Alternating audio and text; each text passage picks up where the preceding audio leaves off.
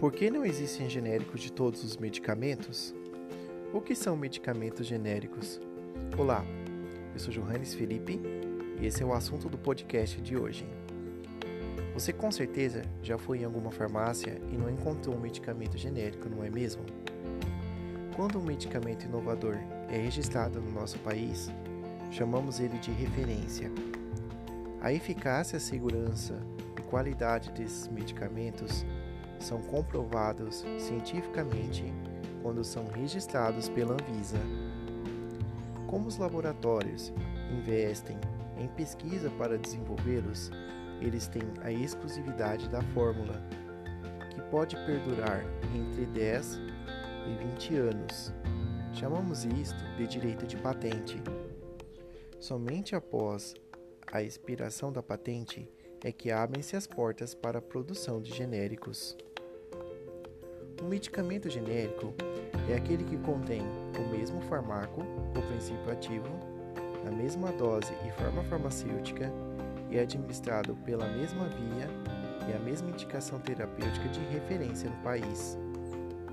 Para isto, são feitos testes com o medicamento genérico e o medicamento de referência, através de exames de sangue e testes de bioequivalência apresentados à Anvisa. Na embalagem dos genéricos, devem estar escrito apenas medicamento genérico com o nome do princípio ativo e uma tarja amarela. Eles não podem conter nenhuma marca. Como eles não possuem marca, os preços são mais reduzidos, pois não precisam investir em marketing. E os preços podem chegar a custar 35% menos do que os medicamentos de referência já que não precisam investir em pesquisas clínicas ou não clínicas.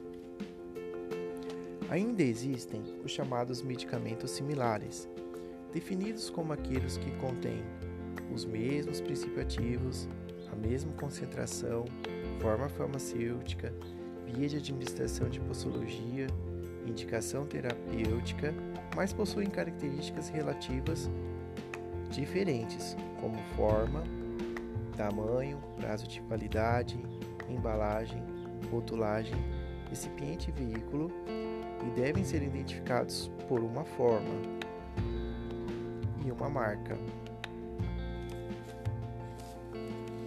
O Brasil é signatário do Acordo de TRIPS, organizado pela Organização Mundial do Comércio, em que faz parte, conjuntamente com os Estados Unidos, União Europeia e o Japão, assinado no ano de 1994 sobre o direito de criação de propriedade intelectual, o direito de patente.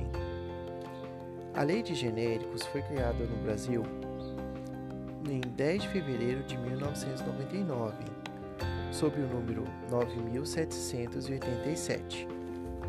Mas somente no ano de 2000 é que foi registrado o primeiro medicamento genérico no Brasil.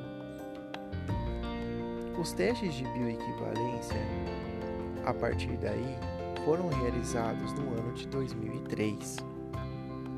Recentemente, o STJ julgou o RESP 1.840.910 no dia 26 de novembro de 2019 sobre um laboratório que requereu o direito de patente através do sistema Mailbox para prorrogar o prazo de patente do seu medicamento.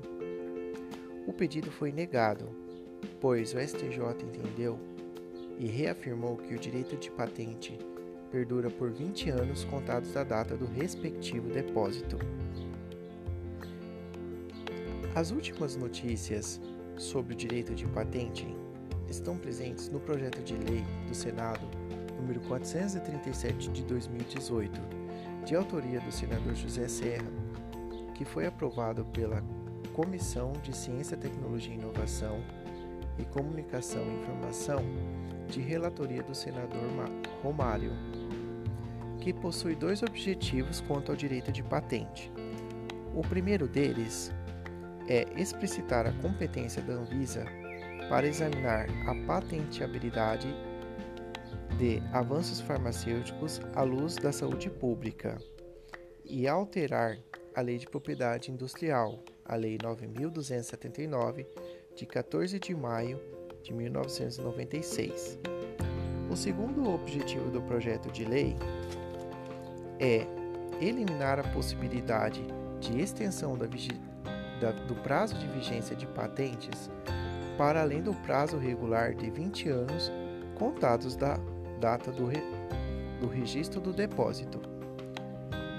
Espero que você tenha gostado desse assunto. Siga a gente no Instagram, segue direito ou direito.segue. Valeu, até a próxima.